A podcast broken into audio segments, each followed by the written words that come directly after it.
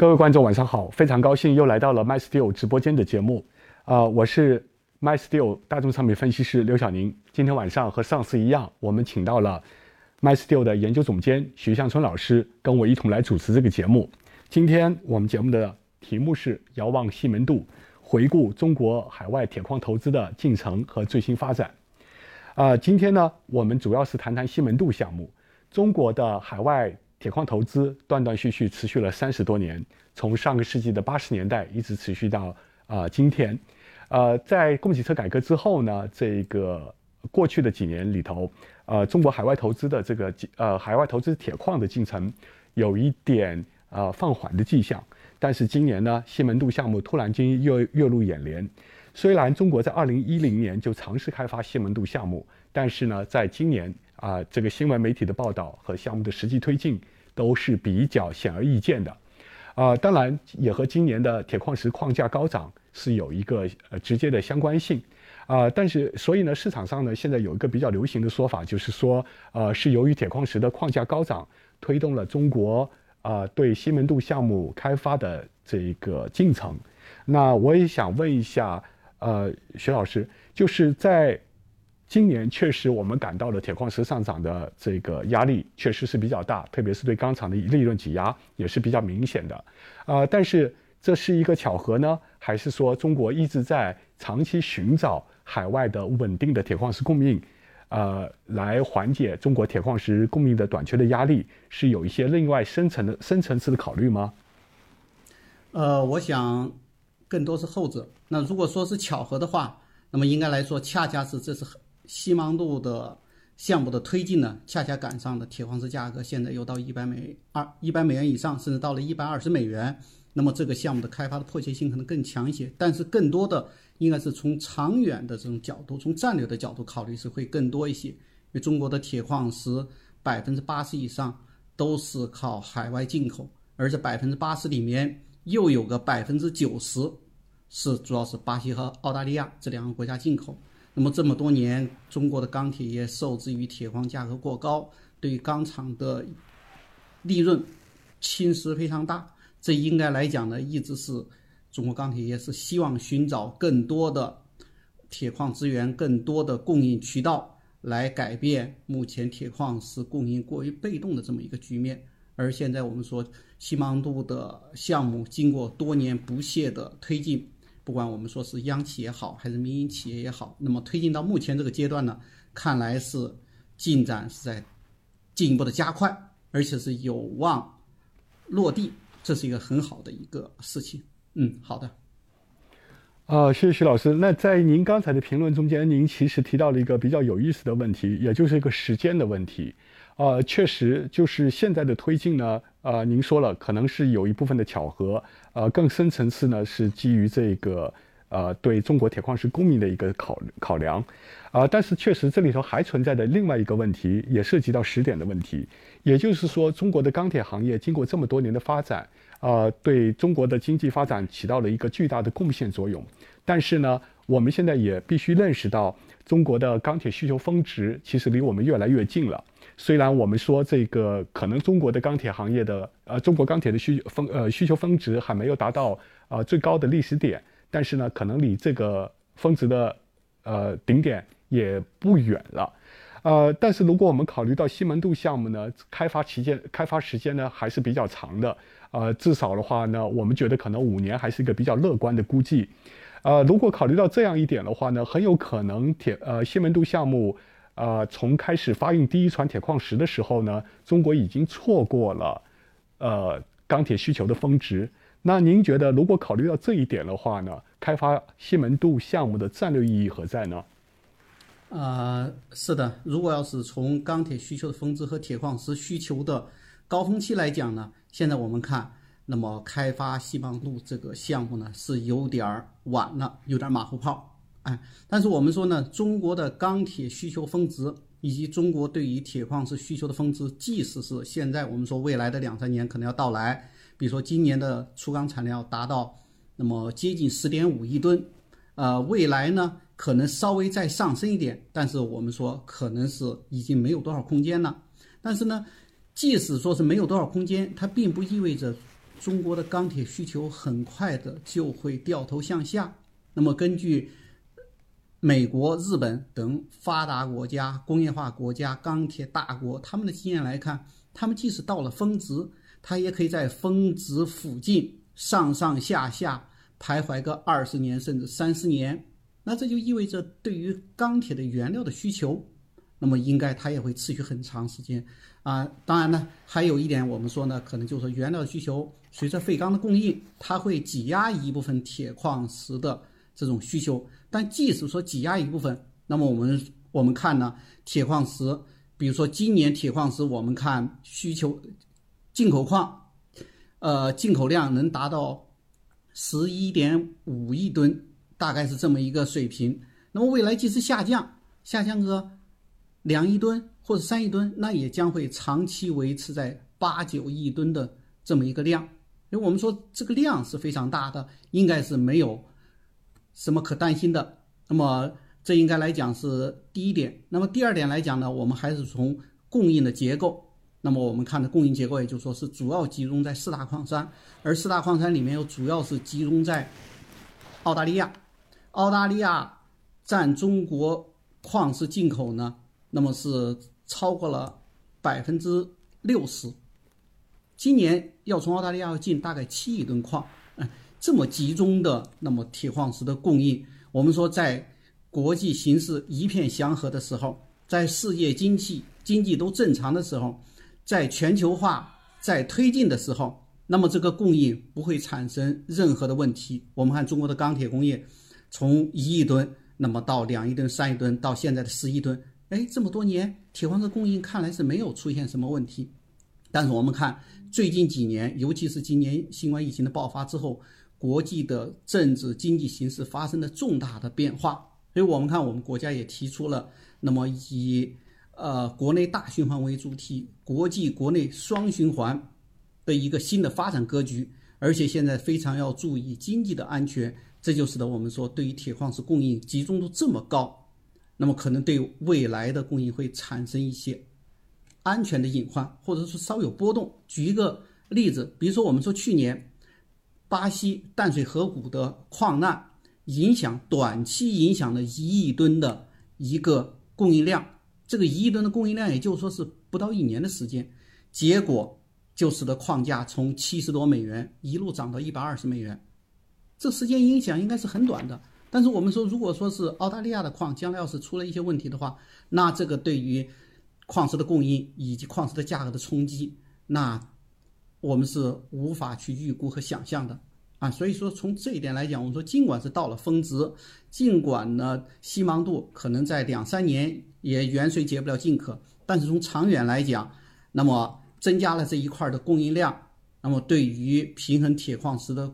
供求关系，以及中国钢铁业去保障矿石的进口的稳定度和安全来讲呢，意义还是非常重大的，我是这么理解的。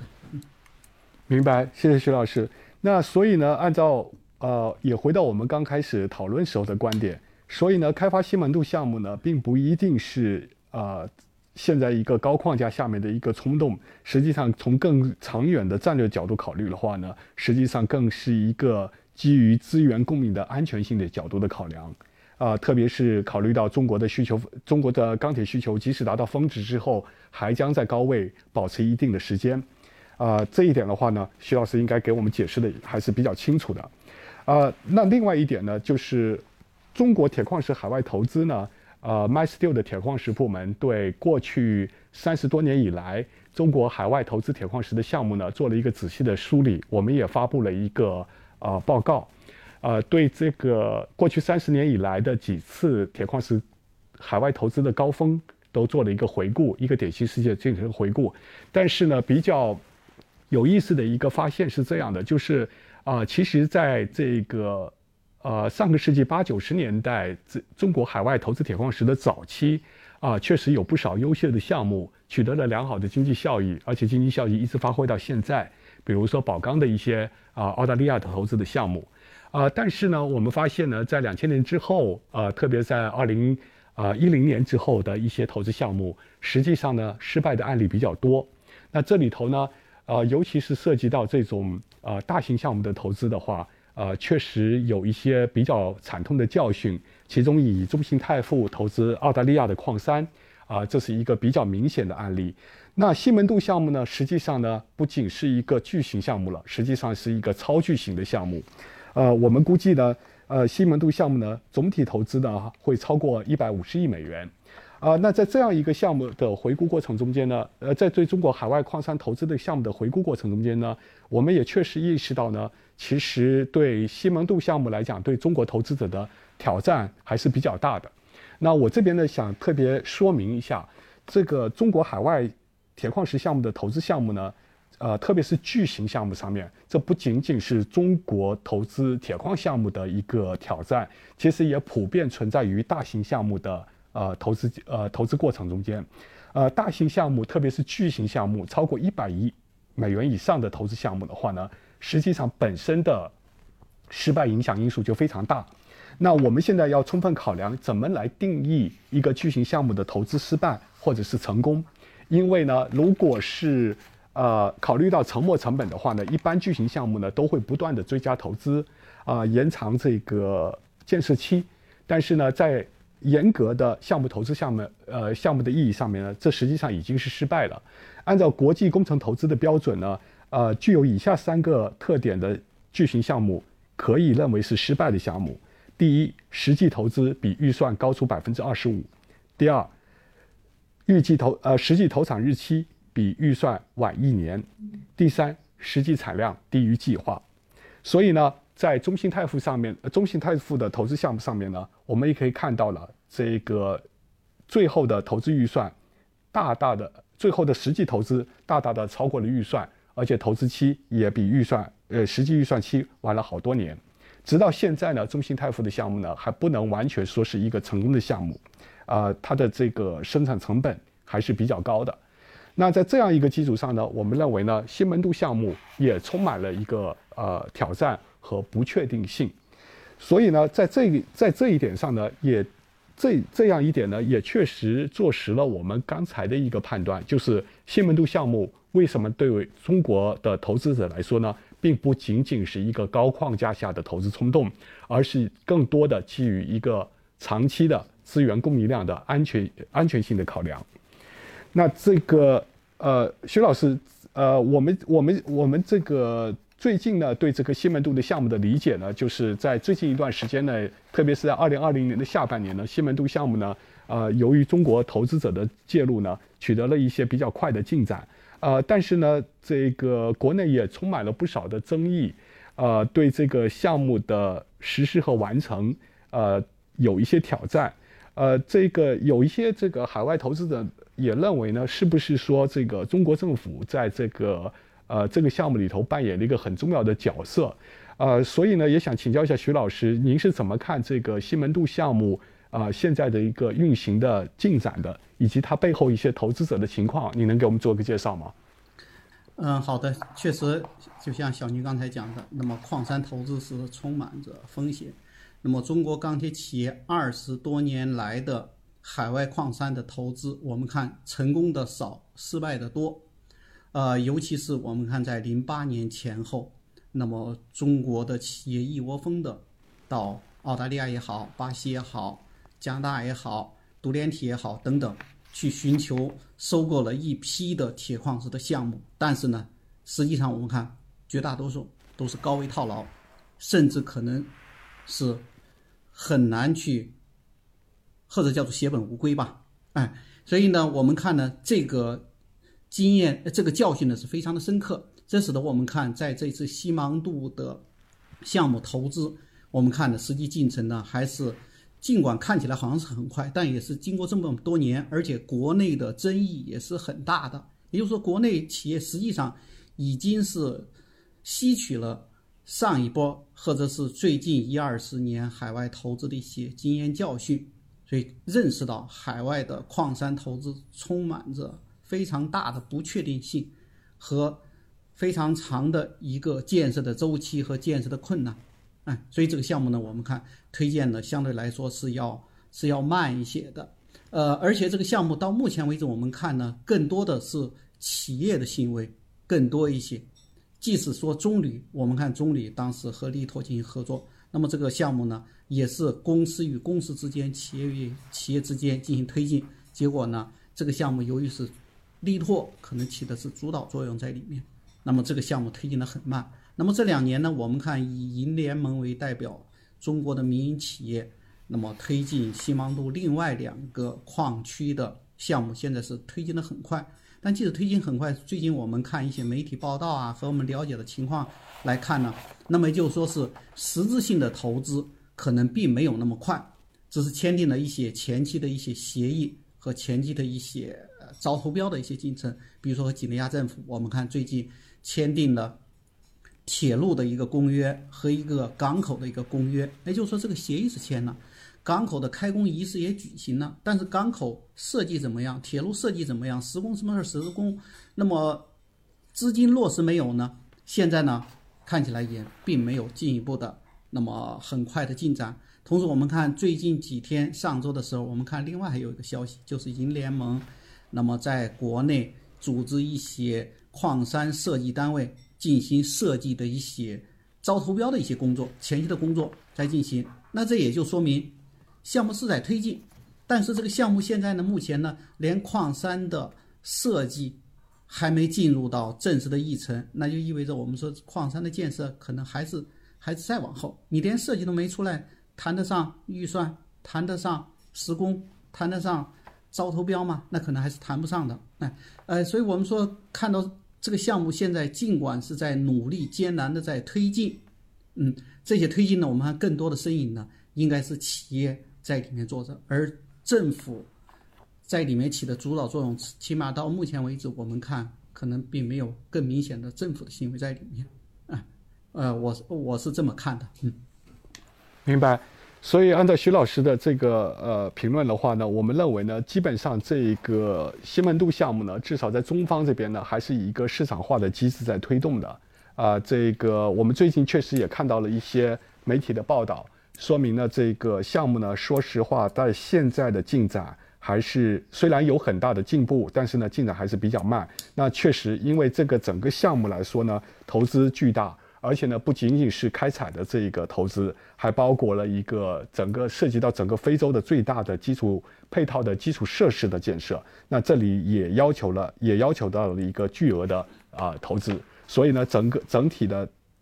投资挑战是非常的大，但是呢，其中呢，在这个西门渡项目里头呢，是有一个比较有意思的细节，就是呢，呃，整体的这个西门渡项目呢，一共是四个开采区块，这个其中呢，有两个区块呢，现在是在这个力拓啊，也就是我们说的四大矿山的这个手下，然后呢，还有两个区块呢，是我们这个银联盟，就是以中国民营企业为核心的。投资联盟最新来锁定的这个区块，那根据掉最新的报道呢，这个呃中方在这个准备过程中呢，还是希望呢四个区块能够协同开采，呃，然后来达到整个项目的这个最大的经济效益，呃，但是呢，这个有一部分的市场呢，也在对力拓对这他手下的两个区块是否有积极的动力进行开采呢？呃，抱有持呃怀疑的态度，因为说实话，力拓在这个西门渡项目的介入时间呢，比中国的投资者要早得多。在九十年代中期呢，力拓集团就开始申请西门渡铁矿石的项目开采权，啊，并于二零零六年呢控制了该项目的四个指定矿区。呃，然而呢，由于这个后来缺乏进展呢，几内亚政府在二零零八年收回了力拓在一号和二号矿区的采矿权。然后呢，后来经过了一系列的周折呢，呃，中方呢其实拿到了这两个呃采矿呃这两个矿区的采矿权，所以形成了现在这样一个局面。那其实是挺有意思的一个现象，因为呢，这个力拓虽然最近在不断的表态，说明呢力拓还是希望能够推进呃西门渡呃铁矿项目的开采进程。但是呢，确实市场上也有一些质疑的声音。那我这里呢，就引用《经济学人》在十月十号发表的一篇评论。啊，这篇评论的题目叫做“王座之战”。呃，在这个评论里头呢，呃，《经济学人》那这是一个这个比较西方的独立的经济媒体，对力拓为什么不愿意在西门渡进行一个呃快速的呃项目推进呢，做出了一定的解释。呃，里头呢主要有几条原因。第一呢，呃，这个开发成本极高。呃，力拓去年的总收入呃达到了四百三十亿美元，而其西门渡项目中所占份额的总成本呢？包括建造铁路和港口可能会超过两百亿美元。第二呢，地理位置啊，力拓已经在西澳大利亚的皮尔巴拉地区投入了大量的资金，可以利用那里现有的基础设施。因此呢，他们在这一地区开开发矿矿山的这个成本呢，要比在几内亚开发矿山的成本要小得多。啊，最关键的一点呢，这呃，在这篇文章里头指出了这个。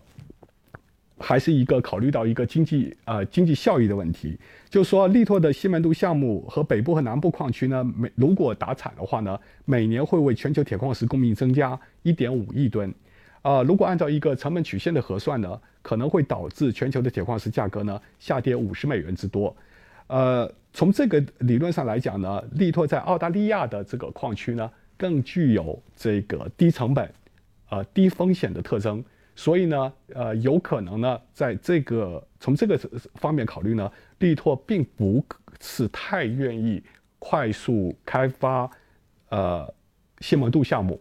呃，而宁可维持一定的这个缓慢的产能增长，呃，在澳大利亚地区的缓慢的产产能增长，来保持铁矿石价格的竞争性，呃，所以呢，这一点呢，当然这是一个西方独立经济媒体对这个呃。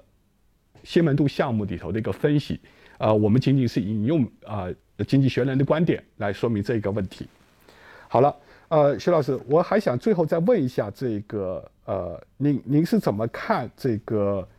呃，中国钢厂的呃宝钢在这个里头扮演的角色？因为说实话，这个，呃，我们认为呢，呃，我们刚才提到了前期提到了这个中国对海外铁矿的投资里头呢，啊，其实一个一一个比较重要的原因就是。呃，对于大型矿山的开采呢，呃，中国其实是比较缺乏经验的。相对于来说呢，相对于 BHP、力拓和淡水河谷这样的公司呢，啊，他们在大型矿山的开发上面和这个降低成本上面具有多年的经验。那说实话呢，我们的现在的银联盟和中铝以及宝钢呢。呃，宝武应该现在应该叫宝武集团呢，啊，其实并不是一个专业的这个矿山开发公司。那这样的话呢，会不会导致呃这个经验不足呢？还是有可能他们采取一些更采取一些联合的方式？呃，会来有没有可能看到一种在开发项目和开发模式上的一些突破呢？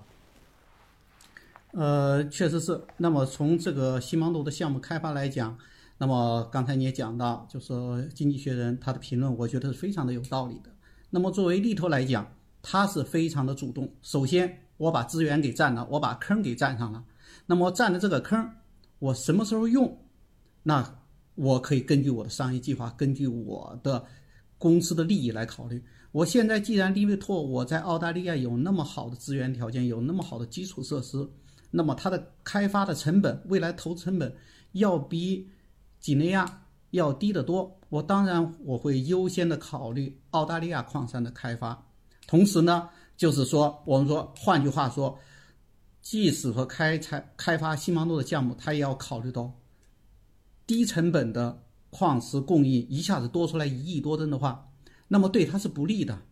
作为卖方来讲，作为矿山来讲，矿价维持高矿价，那是符合他的利益的。如果说是多出一块低成本的，而且又超出市场的需求的话，那么会把整个框架打下来，那么它的它的利润将会大幅度受到影响。所以我想呢，从他的角度来讲，最好的策略的那可能就是说，这个项目我先占有了，然后我从长计议，细水长流，我进行开发，我先现有的矿山，它的利润最大化，这是这是最好的。但是作为中国企业、中国钢厂来讲呢，那么我们说呢，大家的。利益的考量就是不一样的。我作为买方，我作为最大的矿石的消费者，那我我是希望矿价要低，当然也不叫越低越好，但是要是比较合适的矿价，那么对我是有利的。我是希望增加一块供应，我是希望在澳大利亚、在巴西之外，如果要有另外的矿山资源和铁矿的供应渠道，要有一块，那么这是最 OK 的事情。因为我们看中国的企业、中国的钢厂，应该来讲呢，对于西芒度的开发，它积极性是会大大的是高于力拓的。但是呢，我们说呢，由于中国矿、中国的钢厂呢，它缺乏大型矿山，尤其是海外矿山的开发经验。我们就说了，最近二十年，那么海我们钢厂在海外投资的项目非常多啊，有几个是成功的，有几个是自己独立运营的，尤其是独立独立运营的，根本谈不上，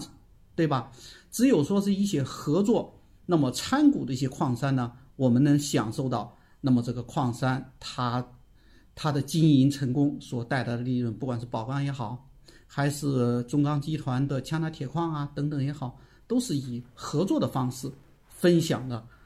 开发的这种利润。而我们说独立的开发，现在确实缺乏经验，尤其是在非洲。那么这个这非洲地区，它的基础设施条件是很差，它的政治、法律环境相对来说呢，也不是那么完善。那么这开发难度应该来讲是大得多。那如果说中国的企业、中国的钢厂，那么能够找到海外的合作伙伴，那不管说是你四大矿山也好，还是说是其他国家的欧洲的大的矿山也好，那么要找到一些愿意合作的伙伴，大家共同开发、共同获益，这应该来讲可能能够大家的优势进行互补。那么中国呢，有资金的优势。有低成本的优势，有呃未来市场销售渠道的这个优势。那么国外的一些大矿山呢，它在开发、投资、运营等方面，以及啊我们说呃国外的这种政府、法律、呃劳工等各方面处理的经验，相对来说比中国企业更丰富。那如果这些优势要能结合，那是更好的。哎，但是我们也应该是要做好准备。那如果说是我们找不到更好的合作伙伴，那么我们即使可能要会付出一些更大的一些成本，呃，施工的周期更长一些，但是这个项目我们看呢，如果它要推进下去的话，还是利大于弊，应该是来讲，我想是这样的。而且我们看中国钢厂，包括宝以宝钢为代表的钢厂，那么也曾经筹划组织一些基金，也曾经和。一些钢厂，那么进行商谈，准备合作开发，而且也做了一个最坏的一个打算，就说开发之后，如果这个矿价跌到了四五十美元，跌到成本线以下，那我们就拿矿；那如果涨上来有利润呢，我们就可以分享利润。哎，所以我说中国刚才应该这方面的决心是很大的，所以我们说决心很大，后面呢更好的就说是如何协调。合作伙伴的关系如何能够筹集到足够的资金，得到那么银行业的支持，得到国家相关部门的支持，能把这个项目能筹划好，能把它的投资、把它运营尽可能的风险和成本，那么降到最低。这是我想是我们企业未来是需要做的工作，决心要先下了，然后我们说再说如何做好它。嗯，好的，明白。好的，呃，谢谢徐老师。然后呢，今天的话呢，我们对西门渡项目最新的进展，以及中国海外呃矿山的铁矿山的这个投资的进程呢，也做了一个回顾。呃，MySteel 的铁矿石部门呢，对中国过去四十年的海外铁矿投资呃历程呢，做了一个详细的分析报告。那其中呢，对主要的投资案例也进行了逐案例的详细分析，总结了其中的一些经验教训。以及为什么失败的原因，以及取得成功的经验啊，其中有一点就是像徐老师刚才提到的，可能直接开发、直接自己来做、从头来做的风险，要远大于同有经验的矿山合作开发的风险。那这都是我们的研究的一个结论。那这个系列报告呢，呃，以及一些案例分析呢，如果有兴趣的观众呢，可以跟我们联系啊，我们是非常愿意分享这份报告的具体内容的，呃。那今天呢，呃，非常感谢徐老师再一次和我共同来主持，呃，MySteel 直播间的节目。那今天的这个节目呢，我觉得我们是主要把呃主主要以西门度为核心呢，来谈到了中国。下次如果有机会的话，我们会再就这个话题进行进一步的讨论啊，因为这是对整个中国钢铁行业发展至关重要的一个环节。好的，好，谢谢，下次再见。好的，谢谢小宁，下次再见。